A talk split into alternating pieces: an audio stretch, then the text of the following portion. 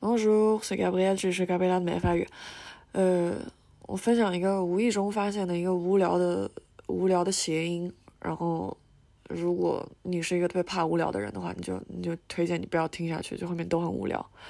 呃，a day 是一个阳性名词，它的意思是夏天。法语通常会在名词前面加限定词，所以如果在 a day 前面加上含义等同于英文 the 的定冠词的话，你就会得到一个东西叫做 late day，late day，late day 就是 the summer 这样子。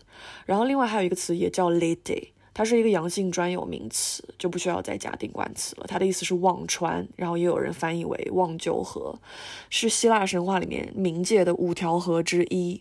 然后一般就是亡者死去的人到了冥界就会被要求喝下忘川的河水，这样就可以忘记尘间的事情。就中国文化里面也有这种类似的东西，对吧？然后所以我就不小心发现 late late 然后就他们是一样的。所以如果你想在夏天忘记一些事情的话，我觉得也不错。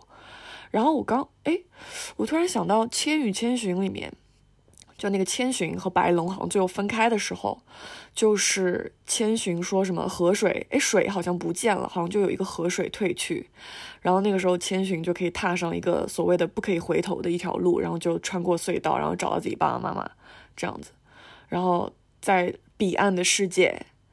哎，好像就有人说那一边就是彼岸，就是就是人生，就是正常的人世。然后他的父母就好像时间轴是没有发生任何事情一样，又重新的接到他，然后他们就搬去新居。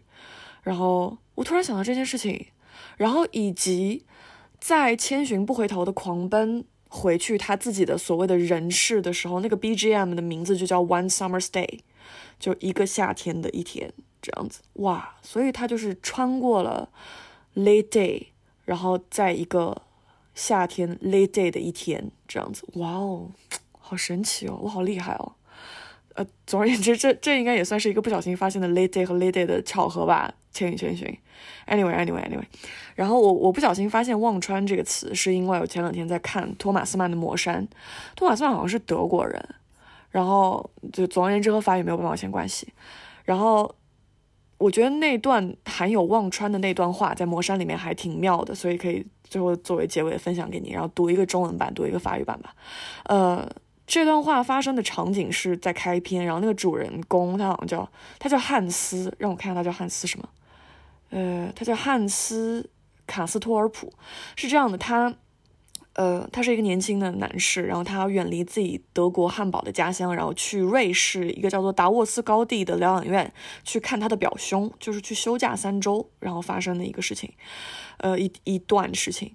然后在这个开篇的旁白里面，就是在他的路上，他赶路的路上，然后有一段旁白里面出现了“忘川”这个词，嗯，来读一下。有人说，时间像一条忘旧河。但到远方换换空气，也好像在忘旧河里喝一口水。尽管它起的作用没有那么厉害，但发作起来却更快。Le temps, dit-on, c'est le l'été, mais l'air du lointain est un breuvage tout pareil, et si son effet est moins radical, il en est que plus rapide. 哇然后我在结尾想放一个那个叫什么久石让弹的《One Summer's Day》。作为 l a t e l a t e 的结尾，这个这个音乐时长四分多钟。然后，如果你你你不想听的话，你就可以直接 stop。完了，拜拜。